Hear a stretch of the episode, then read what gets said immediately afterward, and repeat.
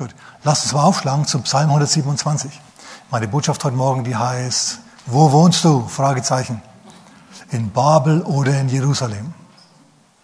Und jetzt musst du wissen, Babel heißt auf Deutsch Verwirrung und Jerusalem heißt auf Deutsch Festung des Friedens.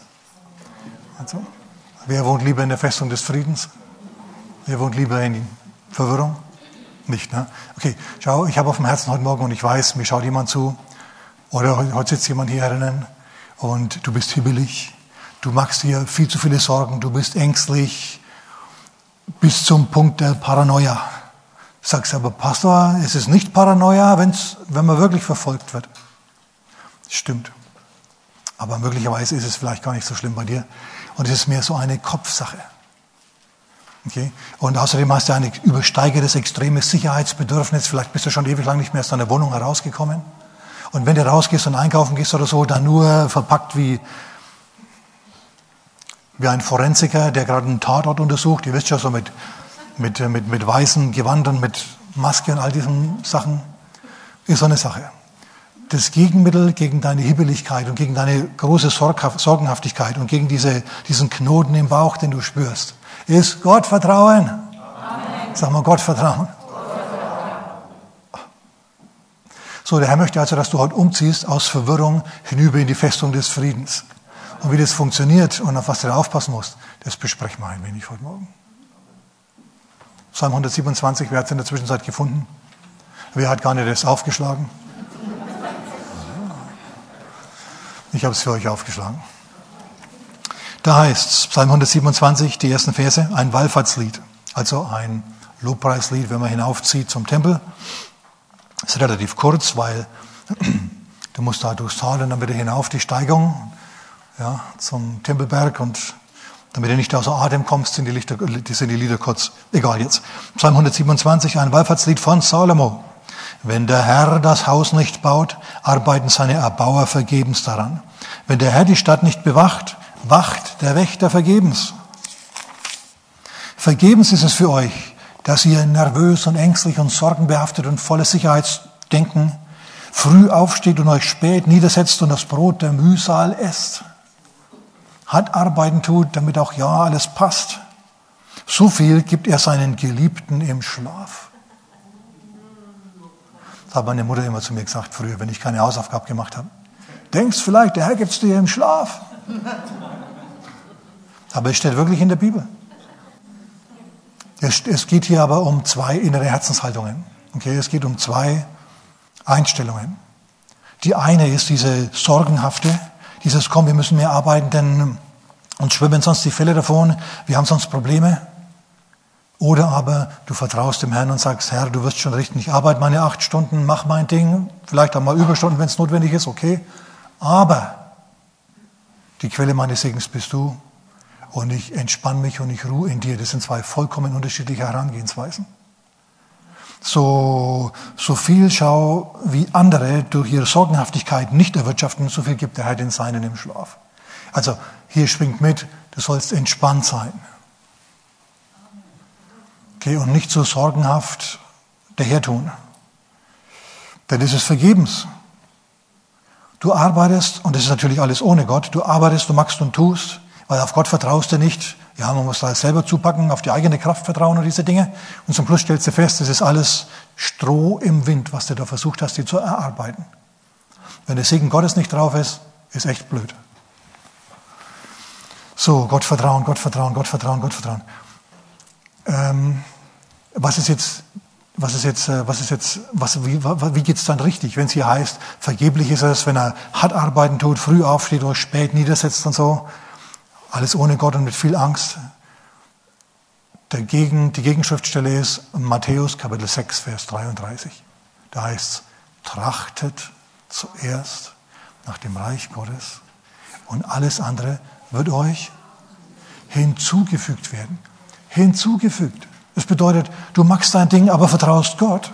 Und das, was der, worum du so ängstlich, worauf du so ängstlich bedacht warst, das schenkt er dir einfach obendrein. Es gibt er dir obendrauf. Einfach deswegen, weil du ihm vertraut hast.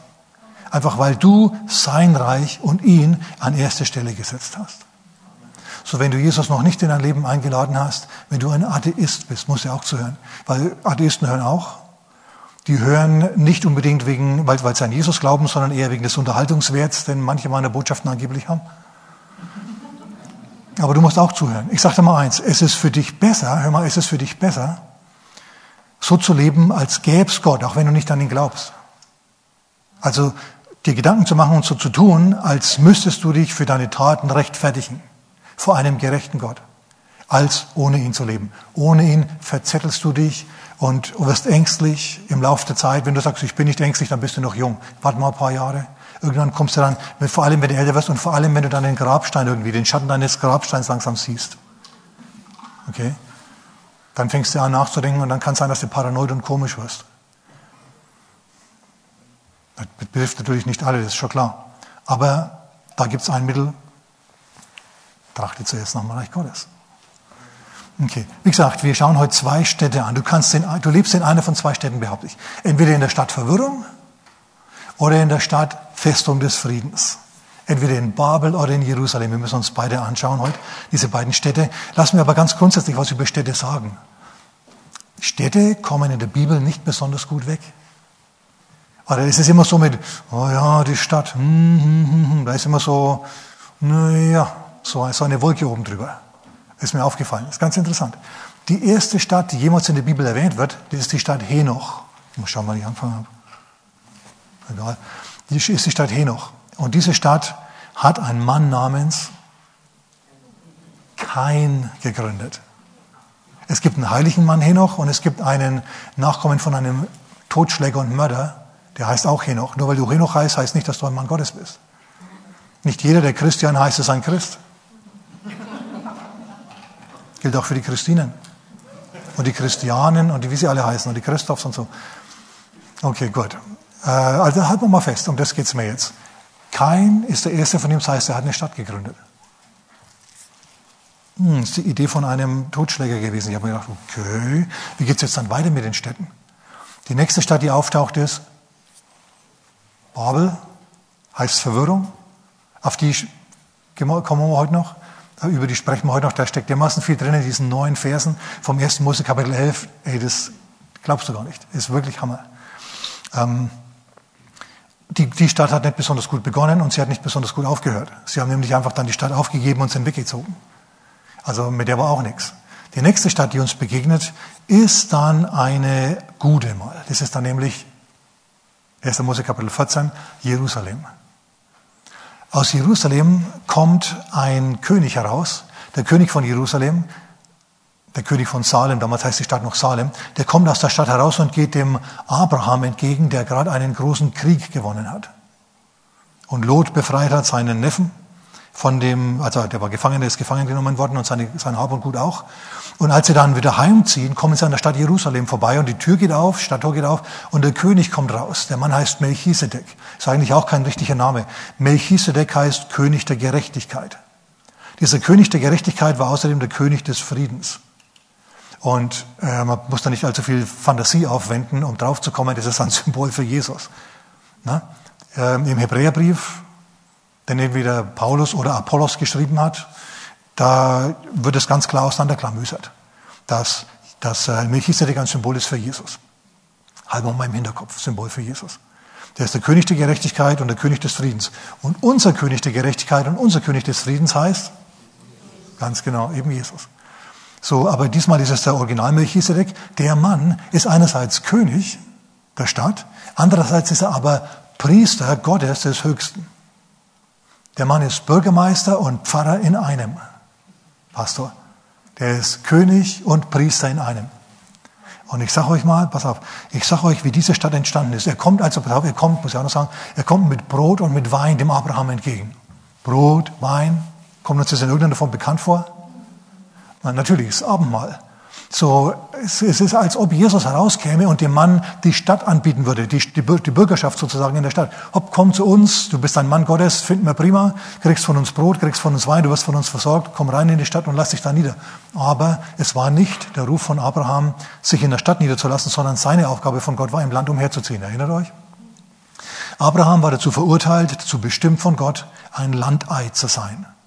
Wenn du ein Landei bist, bist du in guter Gesellschaft. Abraham war auch ein Landei. Okay, das wird nachher noch wichtig, weil es ist nämlich so, dass die Stadt sich vielleicht viel einbildet, aber sie wird immer noch vom Land ernährt. Stimmt das? Na, und die Städter, schau, die sind besiegt worden von diesen Königen ähm, und ein Landei hat sie befreit. Okay, aber das führt jetzt schon wieder zu sehr ins Detail. Mein Punkt ist, diese Stadt war gut, aber jetzt pass auf, der Mann war König und er war Priester. Und ich sag euch, dieser Melchisedek, von dem ich mir einbilde, er wäre Sem, okay? Der Sohn Noahs, der Ahnherr des Semiten, der, der Vater Jesu, also Urgroßvater -Ur und so, und auch von, von vielen anderen, von Abraham natürlich auch, dass der das war. Und diese Stadt, hör mal, diese Stadt hat begonnen als ein Altar. Melchisedek hat einen Altar für Gott gebaut, hat dort geopfert. Und natürlich hat er dann auch über den Gott, den er dort geopfert hat, dem Gott, dem höchsten Gott, hat er, äh, von dem hat er gesprochen, hat er gepredigt. Und das hat Leute angezogen. Die Predigten von Melchisedek haben Leute angezogen, sodass eine Gemeinde entstanden ist um diesen Altar herum. Und aus dieser Gemeinde ist zum Schluss eine Stadt entstanden. Und diese Stadt hieß Salem in der alten Zeit. Heute heißt sie Jerusalem. Salem, Salem heißt, wie gesagt, Frieden einerseits, aber nicht nur. Es heißt auch ganz sein, es heißt heil sein. Das ist dieses Wort für, für Wohlstand, für Gesundheit, für Wellness, für diese ganzen Begriffe ist Shalom ein, ein Überbegriff. Also wenn du jemanden durch und durch segnen willst, geistlich, seelisch, körperlich, sein Portemonnaie, seine Familie, seine Arbeit, alles, dann wünschst du ihm einfach Shalom. Dann, boah, ja, föhnst ihm die Haare zurück, Segen ist angekommen, Shalom, ist umfassender Segen. Und so hat er seine Stadt genannt. Finde ich nicht schlecht. Ja, wahrscheinlich hat die, die Gemeinde zuerst so geheißen, das ist die Shalom-Gemeinde, die Salem-Gemeinde und dann ist halt eine Stadt raus geworden. Es gab es übrigens öfter, auch die Stadt Zion, Zion in, äh, bei Chicago in Illinois, im Bundesstaat in Amerika. Äh, die ist von, von Christen gegründet worden, seiner Zeit. Aber das ist jetzt auch nicht so wichtig. Es gibt also tatsächlich München zu den drei Mönchen. Ja. Nun gut. Ähm, das war eine gute Stadt. Das ist die erste gute Stadt, die uns hier begegnet. Die ist entstanden aus einem Altar. Es ist gut, wenn auch du einen Altar hast, an dem du opfern tust. Übrigens, wenn ich gerade dabei bin. Als Noah aus seiner schwangeren Arche heraustrat, weil die Arche war echt schwanger. Wisst ihr, was, mit was sie schwanger war? Mit der ganzen Menschheit, die jetzt existiert war diese Arche schwanger. Okay? Mit den ganzen Tieren, die, jetzt rumlaufen, war diese Arche schwanger. Die ist erst hochschwanger auf dem Meer herumgeschippert, bis sie dann hoch oben auf dem Berg Ararat gelandet ist.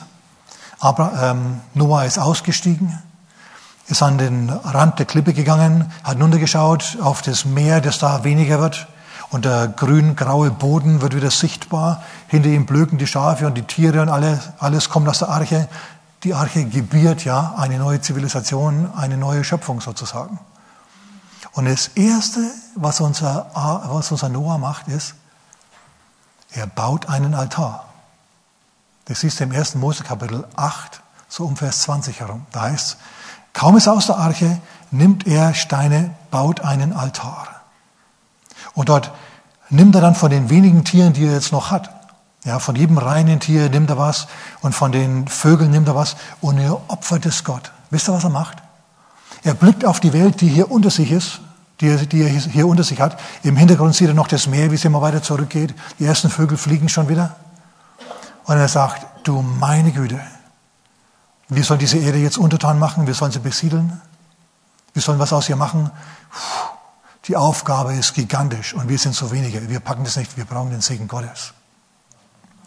Und dann ruft er den Herrn an und lässt diesen Duft aufsteigen, diese Opfertiere lässt er, also den Qualm der Opfertiere lässt er aufsteigen. Und jetzt passt auf, was da passiert. Wir gehen jetzt mal in den ersten Mose und da werden wir wohl heute nicht mehr rauskommen. Okay, ich habe leider, leider nicht geschaut, wann ich angefangen habe. So, keine Ahnung, wie lange das jetzt dauert.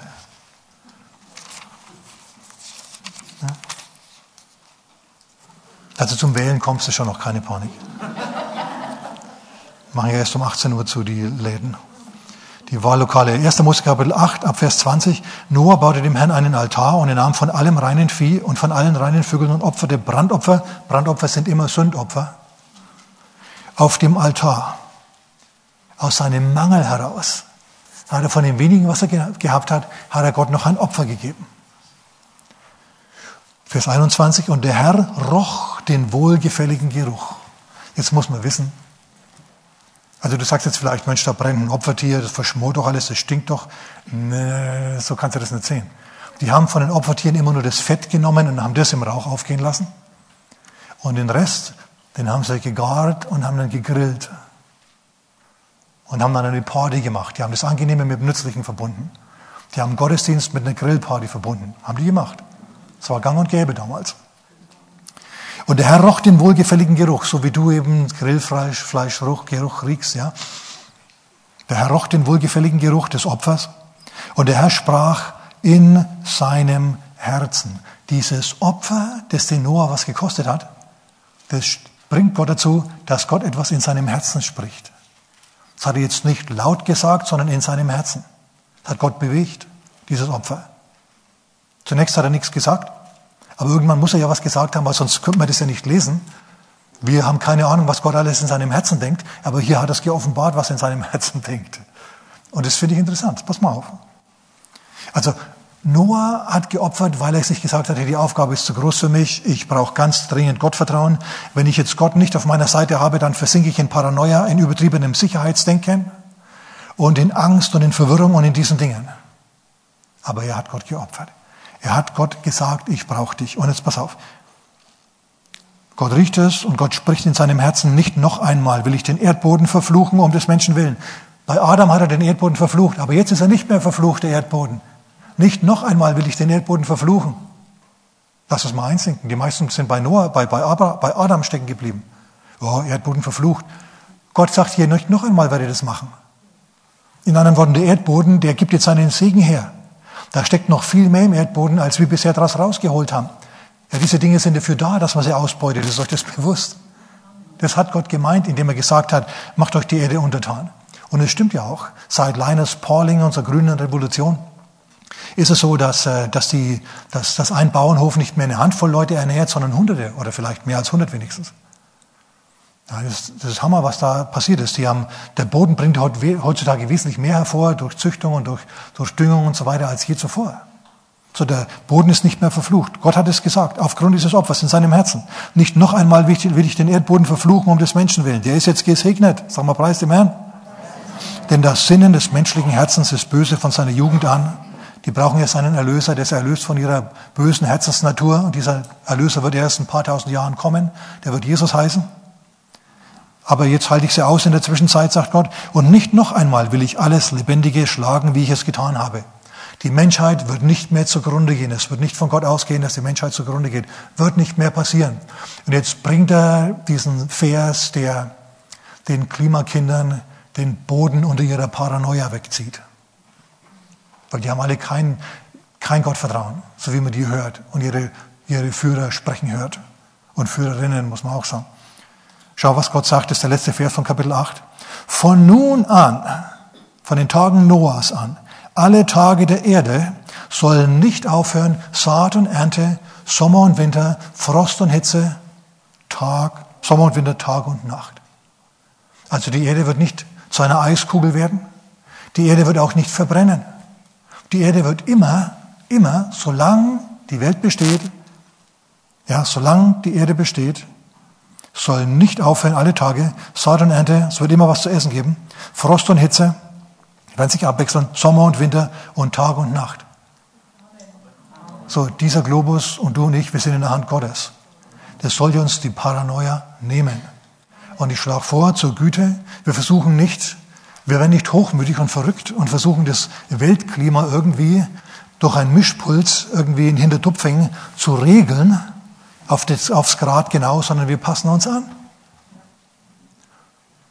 Pastor, der, Meeres, der Meeresspiegel steigt. Der steigt seit der letzten Eiszeit.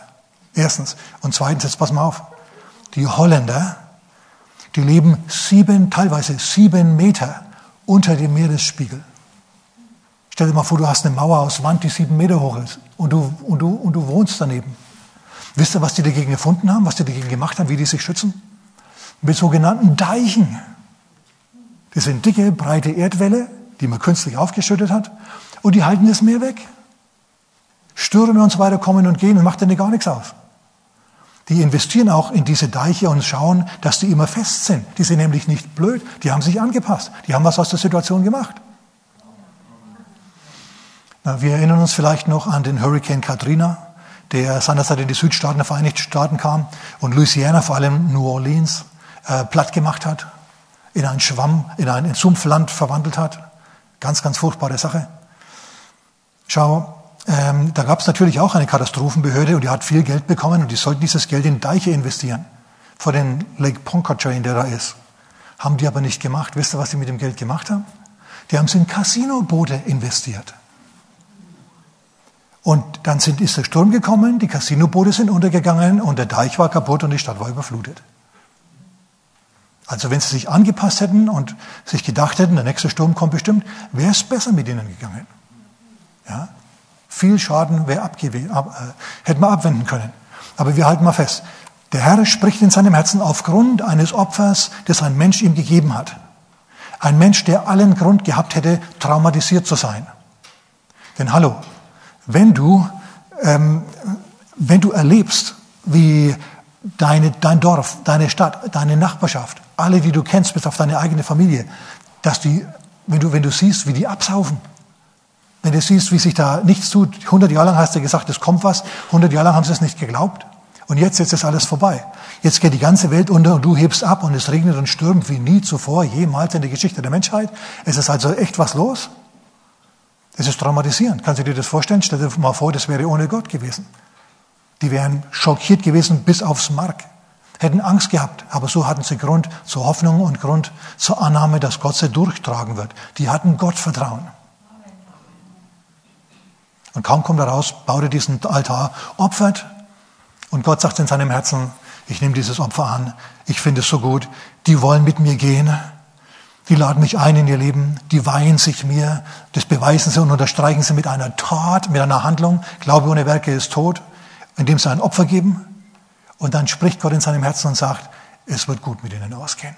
Ich werde meine Hand über ihnen halten, es wird keine weltweiten Katastrophen mehr geben und ich werde den Planeten für sie bewahren. Hm, Gott hat reagiert. Und dann hat er offensichtlich dieses Wort geoffenbart, weil sonst könnten wir es ja nicht lesen. Aber Noah also Noah hatte kein, kein Trauma, obwohl er durch dramatische Situationen durchgegangen ist. Er hatte kein Trauma. Er ist durch furchtbare, schreckliche Dinge passier, äh, durchgegangen. Durch, durch quasi einen Atomkrieg. Ja, durch eine Hungersnot, eine, eine Riesenseuche, wenn man sich das mal vorstellen will. Alles war tot, bis auf ihn und seine Familie. Ich meine, hallo. Es ist ziemlich heftig, das ist traumatisierend. Aber der war nicht traumatisiert. Der ist durch traumatische Situationen gegangen, ohne traumatisiert zu sein. Wie hat er das geschafft? Gott vertrauen. Also ihr merkt, Gottvertrauen ist was wert. Okay? Jetzt schauen wir mal eine Stadt an namens Verwirrung, Babel. Die hieß nicht immer so. Wie sie am Anfang hieß, wissen wir nicht. Ist auch nicht so wichtig. Aber in dieser Stadt geht's ab und das müssen wir uns jetzt zu Gemüte führen. Leute, da stehen Sachen drin, die haben es wirklich, wirklich in sich. Zunächst mal muss ich Folgendes vorausschicken.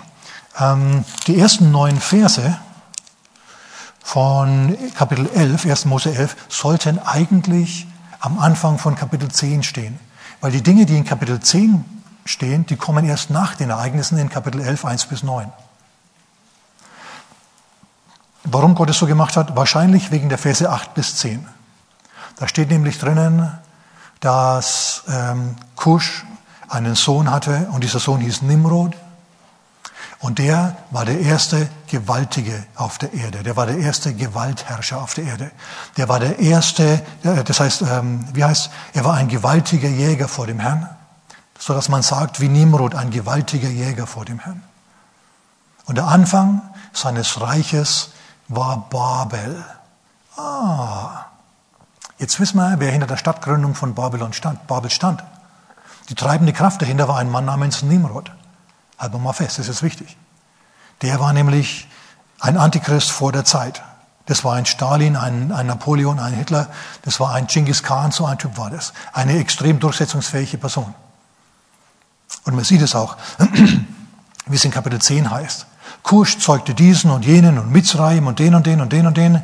Ja, und dann hatte Mitzraim noch einen Sohn. Und ja, das war, das war Nimrod. Der erste Gewaltherrscher auf Erden, ein gewaltiger Jäger vor dem Herrn. Das heißt jetzt nicht, dass er wie Sanctoberdus quasi ein, ein Weidmann war, ja, der da ins Horn gestoßen hat, wenn er eine Wildsau erlegt hat oder so. Davon ist ja nicht die Rede. Der gewaltige Jäger bedeutet auf Deutsch ein gewaltiger Existenzvernichter, ein gewaltiger Krieger, jemand, der in der Lage war, Leute herauszugreifen und die zu zerquetschen, die kaputt zu machen. So ist es zu verstehen. Jetzt wissen wir ein bisschen was über den Gründer und den Ideengeber hinter Babel. Und jetzt schauen wir uns Babel an. 1. Mose Kapitel 11.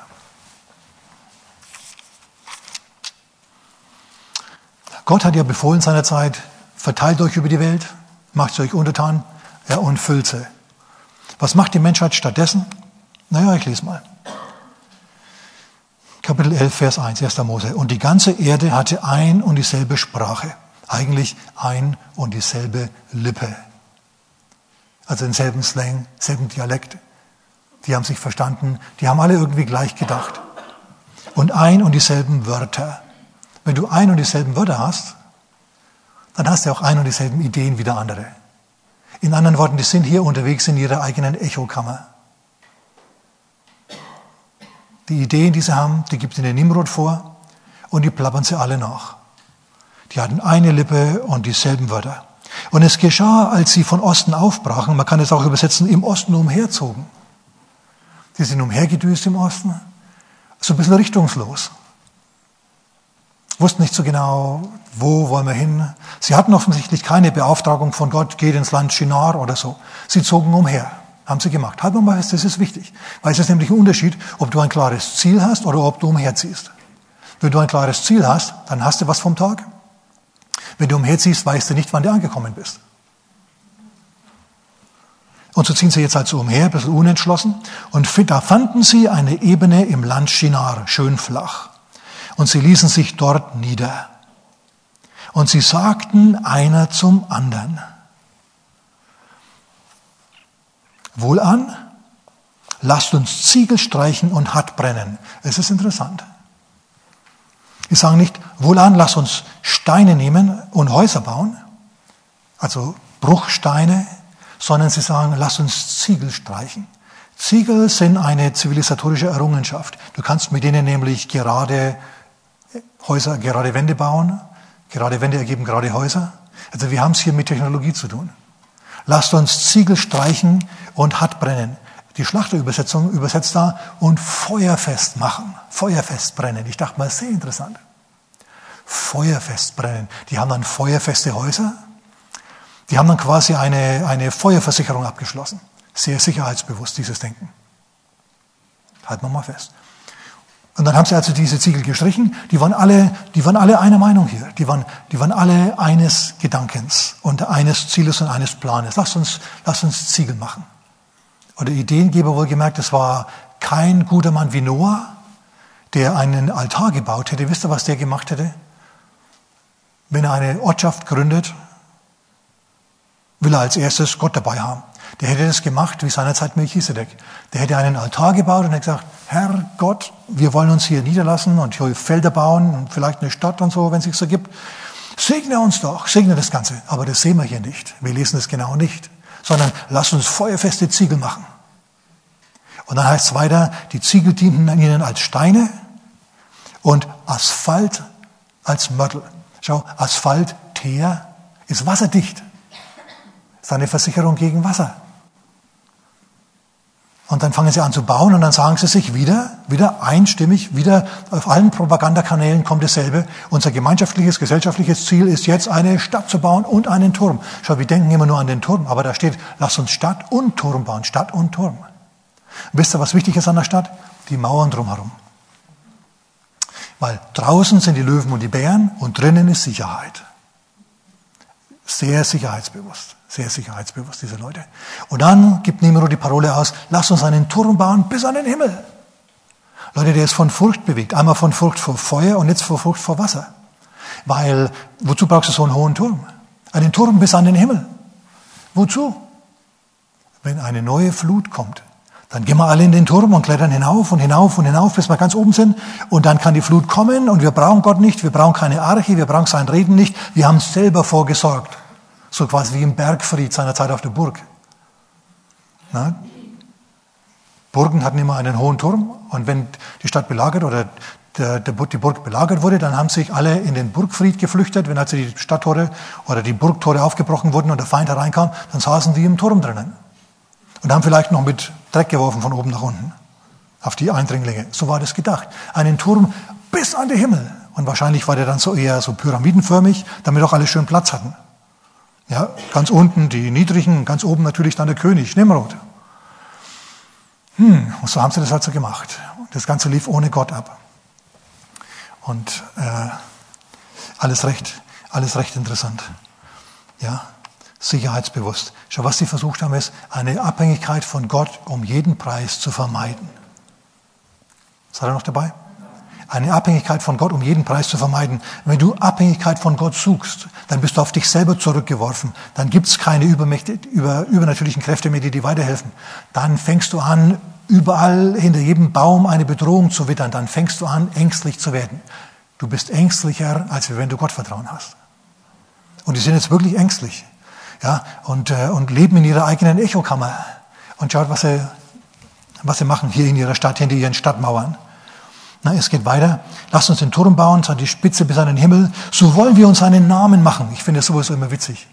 Na, die Stadt will sich einen Namen machen und ist dabei vollkommen abhängig vom Land. So, die Stadtschau, sehr sicherheitsbewusst, die sind in Sicherheit hinter ihren Mauern stehen auf der Stadtmauer drauf und deuten auf die Landeier draußen und sagen, oh, schau dir diese Döspaddel an, diese Unkultivierten. Ja. Wir haben diesen riesen Turm und was haben die vorzuweisen? Naja, du, die haben Felder vorzuweisen, auf denen das Brot wächst, das du in der Stadt essen tust. Schau, die großen Städte, auch in Europa, in Deutschland, überall auf der Welt, die sind vom Land abhängig. Und wenn jetzt, pass mal auf, wenn jetzt ein riesen Stromausfall käme,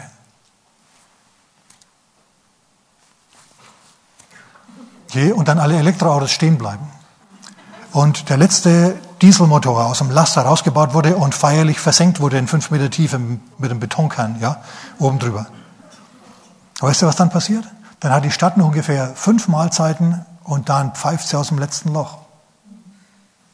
So. Die besonders Schutzbewussten, wenig Risiko eingehen wollenden, die sind immer abhängig von denen, die aus, die Stadtmauern, aus den Stadtmauern herausgehen, hinausgehen dorthin, wo Löwen und Bären sind und dort schutzlos Getreide anbauen, auf die Arbeit gehen und machen, Sachen machen, damit die es dann in der Stadt besser haben. So, die sind immer abhängig. Die Stadt ist abhängig vom Land. Übrigens, weil ich gerade dran denke. 1. Mose Kapitel 3. Wo genau hat Gott den Menschen nochmal hingestellt? Und Gott pflanzte und baute eine Stadt in Eden im Osten? Nö, ne? War ein Garten. War ein Garten. Und da heißt es weiter, also Gott hat einen Garten gemacht.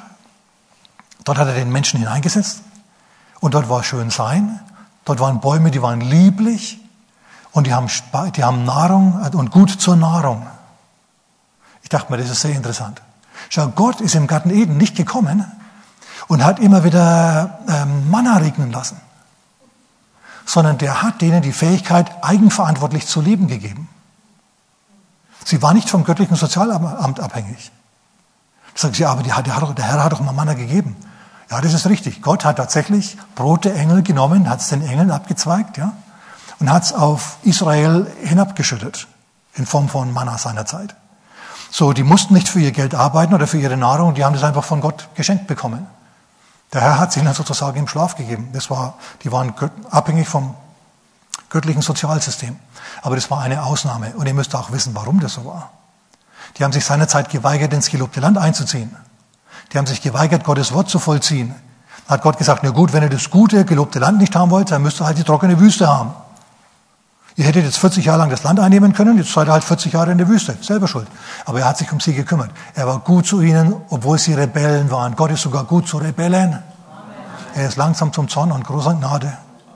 Und ich bin echt froh drum, weil sonst ging es ja mir auch schlecht. Ne? Definitiv. So ja, Gott hat, sie, Gott, hat, Gott hat ihnen Sozialhilfe, himmlische Sozialhilfe gegeben, aber das war nicht von Anfang so gedacht. Gott hat ihnen einen Garten gegeben mit der Fähigkeit, sich selber zu ernähren da drin. In anderen Worten, er hat auch einen, einen Bereich für dich, in dem du aufblühen kannst und der dir Nahrung verschafft. Du brauchst nicht niemanden anderen, du brauchst nicht mal Gott theoretisch, ja, der dir Manna hier regnen lässt.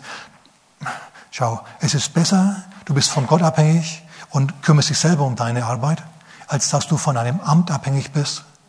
Denn wenn du von jemandem anderem abhängig bist, von einem Amt jetzt, sag ich mal, dann hast, hat dieses Amt gewaltige Macht über dich. Und wenn die plötzlich draufkommen, du, wir kürzen dir jetzt die Bezüge, zack, was machst du dann? Vertrauen auf falsche Retter ja, ist ein mitteleuropäisches Phänomen, behaupte jetzt mal. Okay, wir gehen wieder zurück nach Babylon, nach Babel, damals noch. So, äh, die haben also versucht, in Unabhängigkeit von Gott zu leben. Schau, hast du vielleicht auch Angst, im Glauben zu leben? Ein bisschen wagemutig wieder zu sein. Mal hinauszugehen aus, aus den Stadtmauern und hinaus in die große weite Welt. Gott hat gesagt, verteilt euch über die Welt. Er hat nicht gesagt, verschanzt euch in der Mauern. Das ist eine falsche Sicherheit hinter der Mauer. Wenn Gott will, dass du draußen bist unter Löwen und Bären und dort jagst oder dort Getreide anbaust, dann ist dort der Segen und nicht in der Stadt. Ja, aber ist doch unsicher. Gott vertrauen. Einfach ein bisschen Gottvertrauen mitbringen. Ja, und dann passt das schon. Denk an David, das war ein Hüttenbub, der hat Löwen und Bären besiegt. Und das kannst du auch in Gottes Namen. Ja, wenn Gott will, dass du auf dem Feld bist, dann ist das Feld sicher für dich. Amen. Gut. Ähm ja, lass mir auf den Punkt vielleicht noch eingehen. Jenseits der Stadtmauern sind die wilden Tiere und innerhalb der Stadtmauern sind sie nicht. Und du hast vielleicht Angst, im Glauben zu leben. Und es kann abenteuerlich sein. Und es ist nicht immer so, dass wenn du im Glauben lebst, dass du dann immer schön, reich und berühmt bist. Im Gegenteil, das kann, das kann sich manchmal anfühlen wie die Krise. Das wusste sogar Jesus. Wisst ihr, was Jesus gesagt hat, als einer zu ihm kam und gesagt hat, ich will mit dir gehen? Jesus sagt, die Füchse haben Höhlen, die Vögel haben Nester, der Sohn des Menschen, damit hat er sich selber gemeint, hat nicht, wo er das Haupt hinlege. Also es kann sein, dass du wirklich am Tag nicht weißt, wo du am Abend bist, wenn du im Glauben lebst. Aber Jesus sagt auch gleichzeitig irgendwo in Lukas Kapitel 22 am Ende des Kapitels, er sagt dann, als ich euch die Apostel ausgesandt habe, ohne Tasche, ohne Geldbeutel, ohne Sandalen, mangelte euch irgendetwas? Und die Apostel sagen alle, nichts. Also, auch wenn du am Tag nicht weißt, wo du am Abend dein Haupt hinlegst, der Herr wird zur richtigen Zeit dann eine Bettstatt für dich vorbereiten. Ist es dramatisch? Ist es, ist es anspruchsvoller als als hinter der Stadtmauer zu leben? Definitiv. Aber es ist auch was ganz was anderes, wenn plötzlich du erlebst, du warst in einer Notsituation und Gott hat dich tatsächlich allen Ernstes wirklich echt erhört, weil sonst gäbe es dich jetzt nicht mehr. Es ist ein Hammergefühl. Also ich hatte schon, ich hatte schon viele Male und ich sage euch, es ist einfach anders. Ja, und ich bedauere mittlerweile Leute, die sagen, ja, Leben im Glauben, ich bewundere das, aber es ist nichts für mich. Du bist hinter den Stadtmauern nicht sicher, wenn Gott nicht bei dir ist. Du bist draußen auf dem Land sicher, wenn Gott mit dir ist. Vertrau nicht länger auf falsche Retter. Vertrau nicht länger auf falsche Erlöser. So gut und so notwendig Versicherungen sind, ich will ja jetzt nichts dagegen sagen, ja, Feuerversicherung, Elementarversicherung, alle diese Dinge können ja alle gut sein. Aber es ist ein Unterschied in der Herzenshaltung. Schließt du diese, diese Versicherungen ab aus Paranoia heraus und aus Angst oder mit Gottvertrauen, aber auch weise? Ja, da ist ein Unterschied. Unterschied in der Haltung. Okay, Leute, ich habe noch was für euch. Ich habe noch einige Sachen, die da jetzt kommen. Okay, übrigens, lass mir das noch sagen. Jesus sagt, Füchse haben Höhlen, Vögel haben Nester. Füchse haben nur in der Ranz Höhlen. Das heißt, nur wenn sie eine Familie haben, haben sie Höhlen. Vögel haben nur, wenn sie brüten, Nester. Ansonsten brauchen die kein Nest. Ansonsten sitzen sie auf dem Ast. Jesus sagt hier, Vögel haben Nester, Füchse haben Höhlen. Er denkt, ihr Lieben, er denkt hier die Familie, die er nicht hat und die er auch nie haben wird. Es ist einfach Teil seiner Berufung, keine Familie zu haben. Aber er hat gesehen, wie schön es ist, wenn man Familie hat. Jesus hat es vermisst. Das klingt hier für mich mit.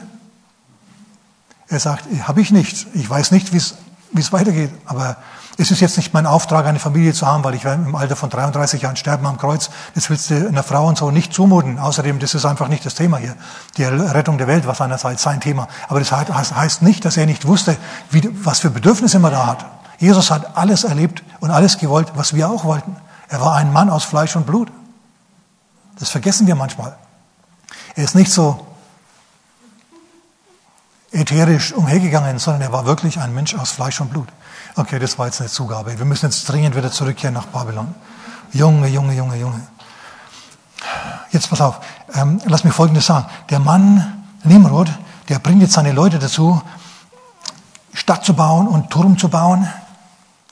Nimrod hat das Trauma von Noah, das Noah nicht hatte. Noah hätte Grund gehabt, sich traumatisiert zu fühlen. Boah, ich bin durch die Flut, oh, das war so schlimm, zu sehen, wie die Leute alle untergehen, wie die ganze Welt untergeht, wie die ganze Gesellschaft, alles, alles, alles geht unter, alles, alles ist weg. Oh, es war so schlimm und wir wussten nicht, was sein wird. Wir mussten voll auf Gott vertrauen die ganze Zeit und, und der hätte als gebrochener Mann aus der Arche rausgehen können. War er aber nicht. Er hat sich hingestellt und gesagt, so, das war das und jetzt weihen wir die Welt, Gott neu, hat einen Altar gebaut. Nimrod hat es nicht gemacht. Ja? Nimrod war ganz anders, der war sicherheitsbewusst. Wie kommt's, dass Nimrod Angst hatte vor der Flut, obwohl Gott doch gesagt hat, wird nicht mehr fluten? Er hatte Angst vor Feuer, obwohl doch, da war scheinbar, da war eine Ebene, da war, war nicht so viel los jetzt, holzmäßig und waldmäßig und alles. Wie kam es dazu, dass der Mann das Trauma seiner Väter hatte, das seine Väter nicht hatten oder haben könnten, haben hätte können, das seine Väter aber nicht hatten. Seine Väter sind durch schlimme Dinge gegangen, er nicht. Er hatte ihr Trauma, sie hatten es nicht. Was war der Unterschied? Gott vertrauen. Der Mann war ohne Glauben unterwegs. Der Mann war extrem sicherheitsbedacht, paranoid, machtgierig. Er wollte sich einen Namen machen. Ihr wisst schon, lasst uns uns einen Namen machen.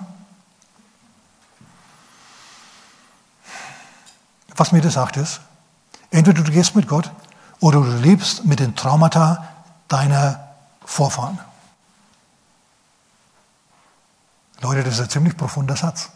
Entweder du gehst mit Gott, oder es kann sein, dass du Ängste mit dir herumschleppst, die du, die, für die du keine Gründe hast, die aber deine Urgroßeltern in der Kriegszeit vielleicht hätten haben können.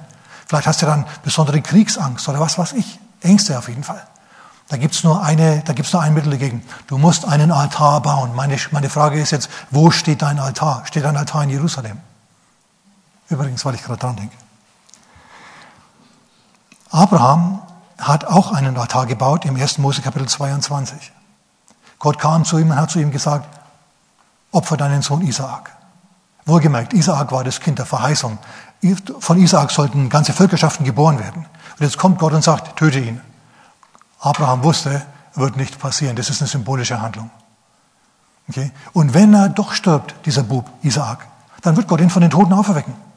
So, Abraham war nicht traumatisiert, als Gott zu ihm gesagt hat, opfer deinen Sohn. Es steht sogar in der Bibel drin, früh stand er auf und zog los. Früh. So, der hat nicht erst gerauft und gemacht und getan. Nein, Gott oder so. Überhaupt nicht. Der hat gesagt, Gott, ich vertraue dir. Ich habe Gott vertrauen. Ich weiß, was du tust. Er hat seinen Sohn mitgenommen und dann sind sie gegangen. Und wisst ihr, wo sie hingegangen sind? Auf den Berg Moria. Und wisst ihr, wo der Berg Moria liegt? Direkt neben Jerusalem. Direkt neben Jerusalem. Gerade dass er nicht, jetzt liegt Golgatha, jetzt liegt Moria in Jerusalem. Ist der Tempelberg. Ja, vom Tempelberg aus konntest du runterblicken auf die alte Stadt Jerusalem. Er war direkt an Jerusalem, gerade dass er nicht in Jerusalem drinnen war. Aber Melchisedek hätte ihm wahrscheinlich auf die Finger gehauen, wenn er angefangen hätte, seinen Sohn zu opfern. Ja, hallo, wir sind hier nicht, wir machen keine Menschenopfer. Das waren die private Sachen zwischen ihm, zwischen ihm und Gott, also zwischen Abraham und Gott. Und natürlich Isaak, der sich übrigens hat binden lassen und auch den Altar bestiegen hat. Also das ist alles der Hammer. Da war der Friede Gottes drauf. Die wussten genau, es wird nicht so weit kommen. Und als Abraham dann bereit war, ist Gott ihm ja in, den Arm gefallen. Was ich sagen will, ist das, auch Abraham ist symbolisch nach, nach Jerusalem gezogen, in die Festung des Friedens. Er hat sich der Gemeinde von Melchisedek quasi angeschlossen, wenn man so will. Bin mir sicher, dass sie auf dem Rückweg noch beim König vorbeigeschaut haben. Ja, und Gottesdienst vielleicht mitgemacht haben, seinerzeit. So sehe ich das. Ja, und dann sind sie wieder gegangen. Also auch Abraham hat seinen Altar in Jerusalem gebaut. Bau du auch deinen Altar in Jerusalem. Das heißt, lad Jesus in dein Leben ein und dann vertrau ihm. Ich komme noch drauf, was man genau machen kann. Okay, aber dann müsst ihr jetzt noch durch hier. Wer ist noch da? Gut, okay, sehr ermutigend. Also, es geht weiter, denn bisher hat Gott sich ja nicht eingemischt. Bisher haben sie gesagt, wir wollen uns einen Namen machen, dass die Landeier draußen uns bewundern. Aber es ist hohler Ruhm, leere Ehre. Denn das Land versorgt die Stadt. Auf Beton wächst nichts. Außer natürlich Löwenzahn, aber wer will schon Löwenzahn zum Frühstück und zum Mittagessen und zum Abend? Gibt vielleicht welche, aber ich gehöre nicht dazu. Okay, aber jetzt mischt sich Gott ein. Jetzt mischt sich Gott ein. Wisst ihr, Gott mischt immer mit. Dreh dich mal zu deinem Nachbarn und sag, Gott mischt mit. Jetzt kommen noch ein paar Hammer-Sachen. Jetzt kommen noch ein paar Hammer-Sachen, ihr Lieben. Und der Herr fuhr herab in Vers 5 um die Stadt und den Turm anzusehen. Die wollten zwar den Turm hinaufbauen in den Himmel, aber so weit sind sie dann doch nicht gekommen. Gott musste immer noch runterkommen. Okay? Und so war er dann da und der Herr fuhr herab, um den Turm anzusehen, den die Menschenkinder bauten. Und der Herr sprach, siehe, ein Volk sind sie und eine Sprache haben sie alle. Und dies ist erst der Anfang ihres Tuns. Jetzt wird ihnen nichts unmöglich sein, was sie zu tun ersinnen. Und das klang nicht gut. Normalerweise wäre das ein Loblied auf die Einmütigkeit und auf die Einigkeit. Und Gott hat viele gute Dinge über die Einigkeit zu sagen. Siehe, wie fein und wie lieblich es ist, wenn Brüder in Eintracht beisammen sind. Psalm 133. Aber davon spricht der Herr hier nicht. Er sagt, oh, oh, oh, oh, oh, oh. Ein Volk sind sie. Das heißt, es ist ein Staat mit einer Regierung. Eine Sprache haben sie. Die reden alle dasselbe. Und die Propagandakanäle Nimrods haben die dort alle eingeschworen drauf, diesen Turm zu bauen, diese Stadt zu bauen.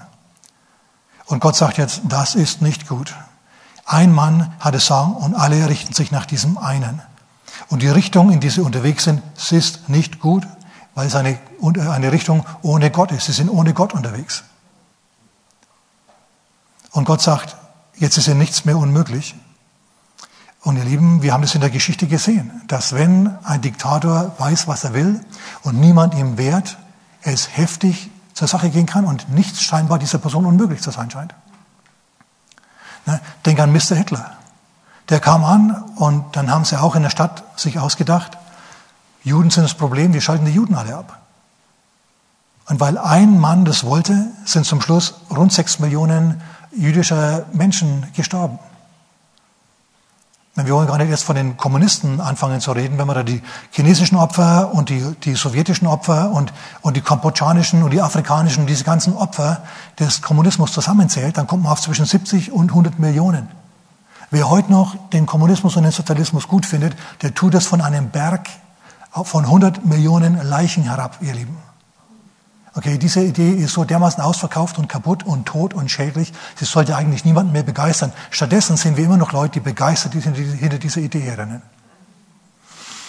Furchtbar. Es gab Millionen Tote, weil es einen Gewaltherrscher gab, der die Meinung vorgab und, und, äh, und alle haben sich danach gerichtet.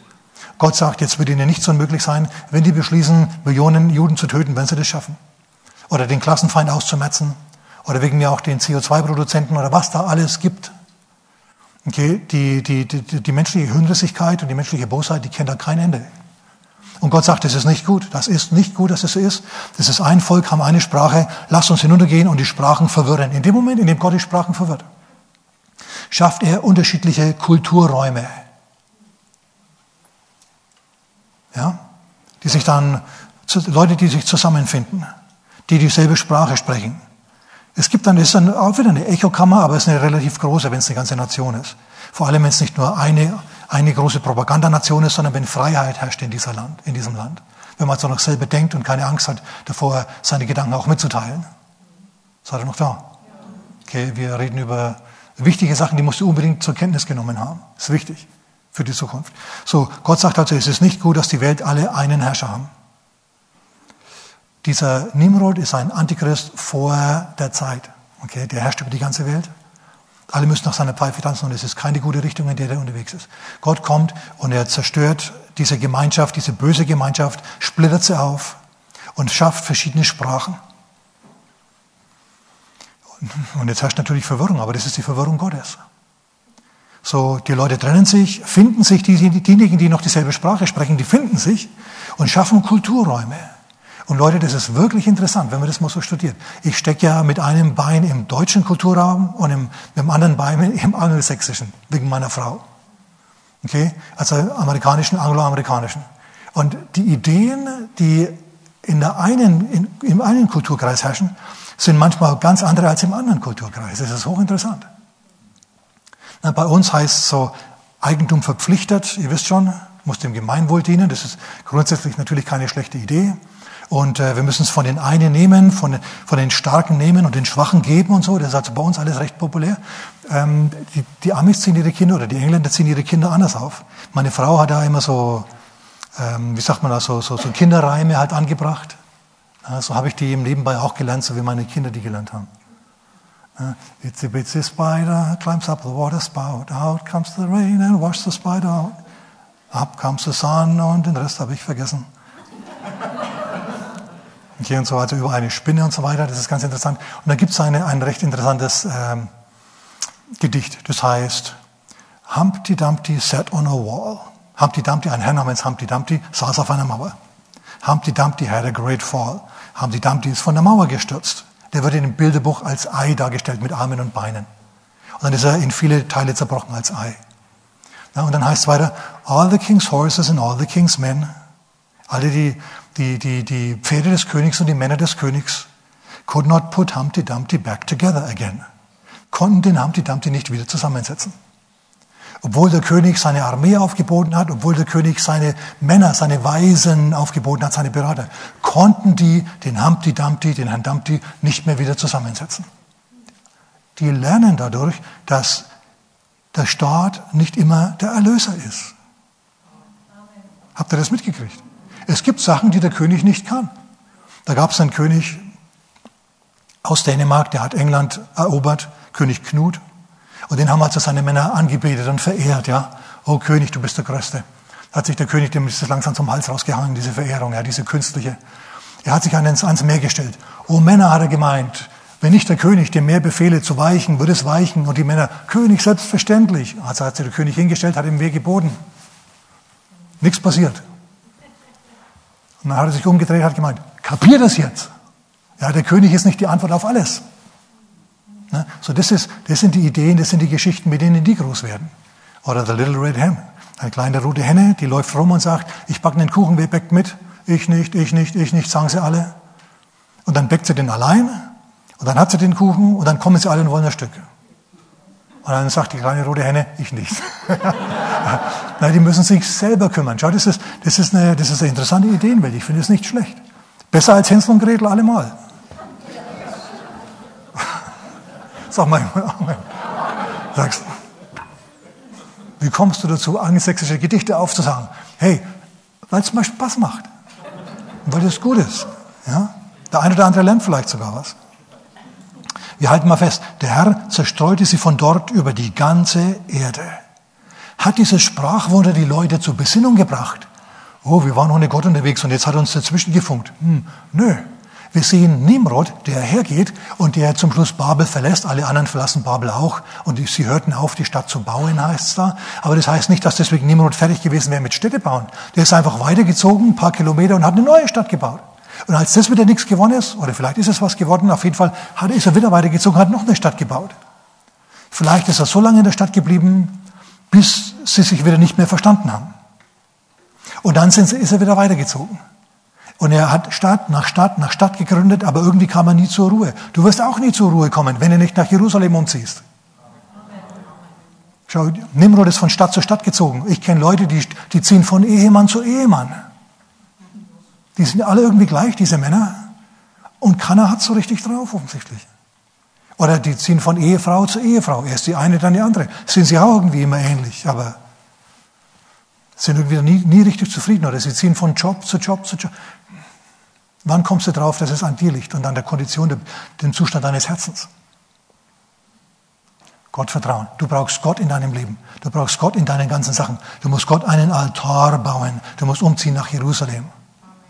In die Stadt des Friedens, in die, in die Festung des Friedens. Übrigens heißt, heißt Jerusalem auch, äh, auch Erbteil des Friedens. Erbteil des Friedens. Finde ich auch gut. Festung des Friedens, Erbteil des Friedens, passt alles. Okay, noch was. Gott hat gesagt, es ist nicht gut, dass sie alle eine Stimme haben, dass sie einen Regenten haben. Er hat sie verteilt. Er hat Kulturräume entstehen lassen. Und der deutsche Kulturraum, ihr Lieben, der ist extrem einflussreich gewesen in der Vergangenheit. Ich sage nur ein Wort, Reformation. Schon die Reformation und die Denkungsart und die innere Einstellung von Luther und so, die hat erst dafür gesorgt, dass andere Länder, jetzt speziell die angelsächsische Welt, so aufgeblüht ist. Okay, weil die, die die Lehre des Evangeliums eben so äh, mehr übernommen haben als andere. Und andere Reiche sind drüber untergegangen. Also ist alles nicht so wichtig. Auf was ich noch raus will, raus will ist Folgendes.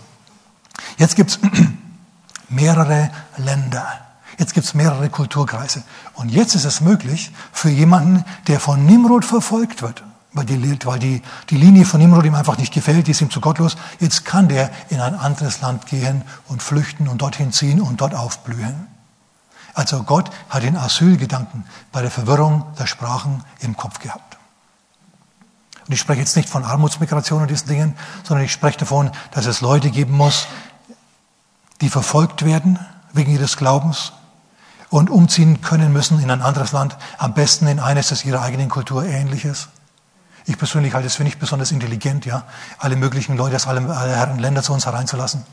Ich bin davon überzeugt, dass bei uns hier schon längst bataillonsweise Dschihadisten herumsitzen, kriegsausgebildete, kriegsharte äh, Leute, die machen jetzt nichts, weil es ihnen gut geht. Okay? Aber wer weiß, wenn da ein charismatischer Nimrod aufsteht, was da, was da alles möglich ist. Wie gesagt, ist so eine Sache. Wenn diese Leute fliehen müssen, dann sollen sie aus einem Land ihres Kulturkreises in einen anderen gehen ihres Kulturkreises. Reicht völlig. Na, hat man gemacht. Geht's in Syrien drauf, äh, ähm, drunter und drüber, zieht man rüber nach, in die Türkei. In der Türkei baut man Laden auf, macht so Sachen, lebt. Und wenn es in der Türkei wieder rund geht, dann zieht man wieder nach Syrien. Gibt's in dieser Gegend ewig, schon seit ewigen Zeiten. Und es ist auch das Normale. Anpassung, sag mal Anpassung. Anpassung ist besser, als immer alles beherrschen zu wollen. Es führt jetzt zu weit, wenn ich das Sonne ausführe. Okay, das lassen wir jetzt mal bleiben. Wir ziehen jetzt nach Jerusalem. Ähm, gesegneten Städte. Es gibt gesegnete Städte, die begannen als Altar, die wurden dann Gemeinde. 1. Mose Kapitel 28. Jakob schläft, er ist auf der Flucht vor seinem Bruder. Er, die Dunkelheit hat ihn in der Wildnis übermannt. Und er hat noch einen Stein gefunden, gerade so im letzten Licht, und dann wird es dunkel. Und dieser Stein ist jetzt sein Kopfkissen. Und auf diesem Stein liegt sein Kopf und sein Kopf beginnt zu träumen. Und sein Kopf träumt von der Himmelsleiter. Und er begegnet Gott in seiner großen Not. Und er wacht auf am nächsten Morgen und sagt, wahrlich, hier ist das Tor zum Himmel und ich wusste es nicht. Der hat eine Begegnung mit Gott gehabt. Und dann stellt er diesen Stein auf dem sein Kopf geruht hat, auf dem er eine Offenbarungserkenntnis Gottes hatte. Diesen Stein stellt er jetzt auf, salbt ihn, vielleicht gibt er auch ein Opfer darüber, aber er, er, er schwört bei Gott. Er sagt, Herr, wenn du mich zurückbringst in mein Heimatland, dann komme ich hierher und dieser Stein, auf dem ich die Offenbarung von Gott hatte, dieser Stein wird ein Teil wird der Grundstein eines Hauses Gottes sein. In anderen Worten, aus diesem Stein werde ich einen Altar bauen, ich werde hier anbeten, da wird eine Gemeinde entstehen, ich werde hier predigen in dieser Gegend und wir gründen hier eine Stadt. Und diese Stadt ist gegründet worden, die heißt Bethel, Haus Gottes. Also wieder so eine Gründung, wieder um einen Altar herum. Aber wie gesagt, unser Altar ist schon gegründet, unser Altar war seinerzeit das Kreuz Christi. Ja? Und derjenige, der dran hing, war ein Opfer, ein ewiges Opfer, das mit seinem Blut uns erkauft hat, unsere Erlösung erkauft hat, für immer. Sagen wir preis dem Herrn. So, wir müssen jetzt keinen Altar mehr bauen, der ist schon gebaut. Wir müssen uns vielmehr Jesus anschließen. Diesem Altar Christi uns anschließen. Damit es gut wird mit uns. Und das können wir machen. Anfangen tut es. Rauskommen aus deiner Hibbeligkeit und aus deiner Sorgenhaftigkeit und deiner Angst. Tust du dadurch, dass du Jesus in dein Leben einlädst. Das ist der erste Schritt. Du ziehst um nach Jerusalem. Indem du Jesus einlädst. Schau, der eigentliche Melchisedek des himmlischen Jerusalem ist ja Jesus. Und der ist dein König und der ist dein Priester. Schau, und so sehr wie Babel die Echokammer der Gottlosen war, so sehr ist Jerusalem die Echokammer der Gottseligen. Dort ist das Wort Gottes daheim, dort spricht Gott, dort offenbart sich Gott. Halleluja. Das ist wichtig. Deswegen schau, tust du auch, ähm, gehst du auch nicht weg aus dieser Stadt, sondern du, du bleibst da, du wohnst da. Halleluja. Und jetzt lass mich vielleicht noch zum Abschluss die letzten Verse jetzt zu Römer Kapitel 12 gehen. Okay, Pastor, was mache ich jetzt? Jetzt bin ich in Jerusalem. Was lege ich jetzt auf meinen Opferaltar drauf, meinen privat-persönlichen? Wir opfern ja heute keine Tiere mehr. Und das große Opfer, Jesus ist schon geopfert. Römer Kapitel 12 in den Versen 1 und 2 steht, was er von dir verlangt und erwartet. Da heißt es, lasst uns unsere Leiber darbringen als heilige und lebendige, vor Gott wohlgefällige Schlachtopfer. Du sollst dich jetzt nicht selber massakrieren, Harakiri begehen, ja?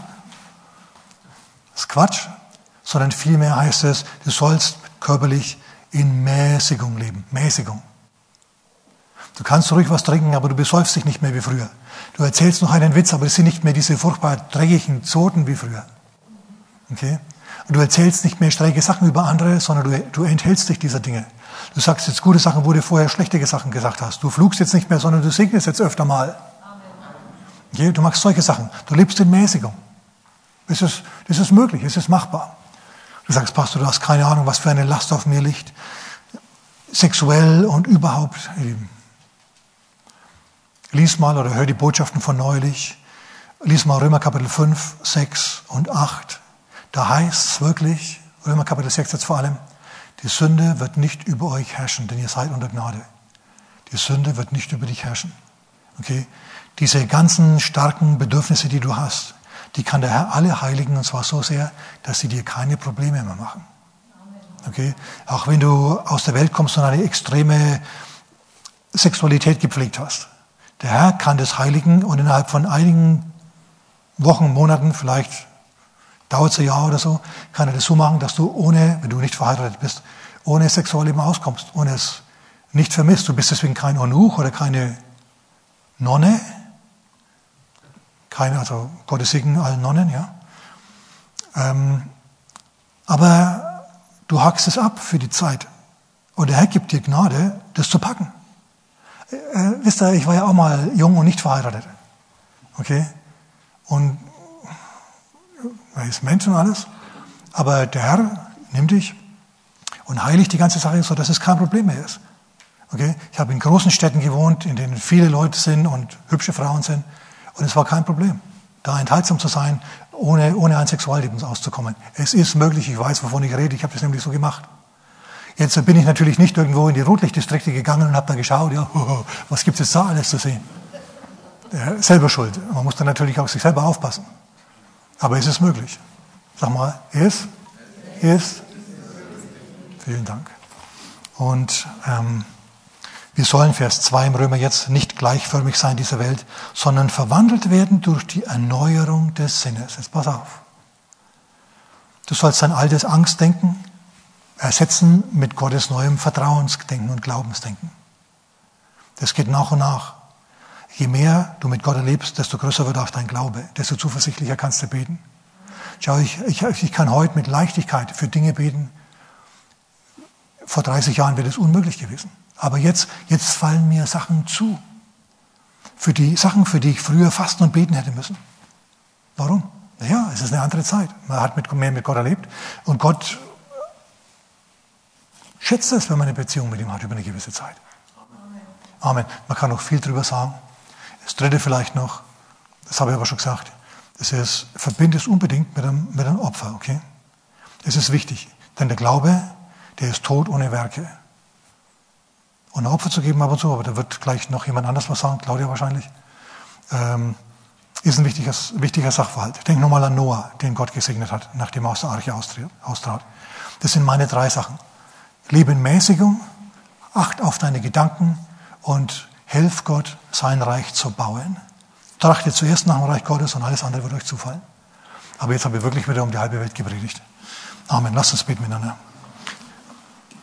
Wenn du von Verwirrung in die Festung des Friedens umziehen möchtest, von Babel nach Jerusalem, dann bitt mir jetzt einfach nach. Sag mit mir, Vater Gott, ich will raus aus Babel und hinein in den Frieden. Jesus, hilf mir.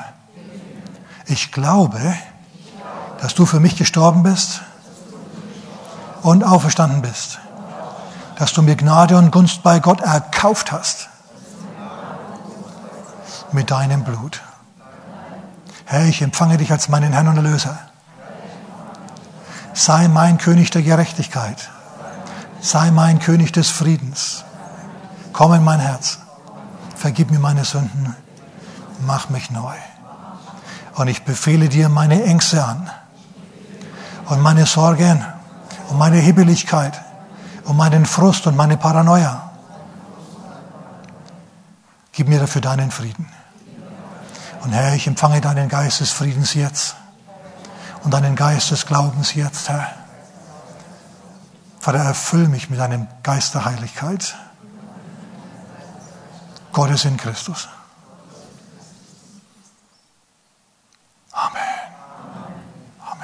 Amen. Amen. Halleluja.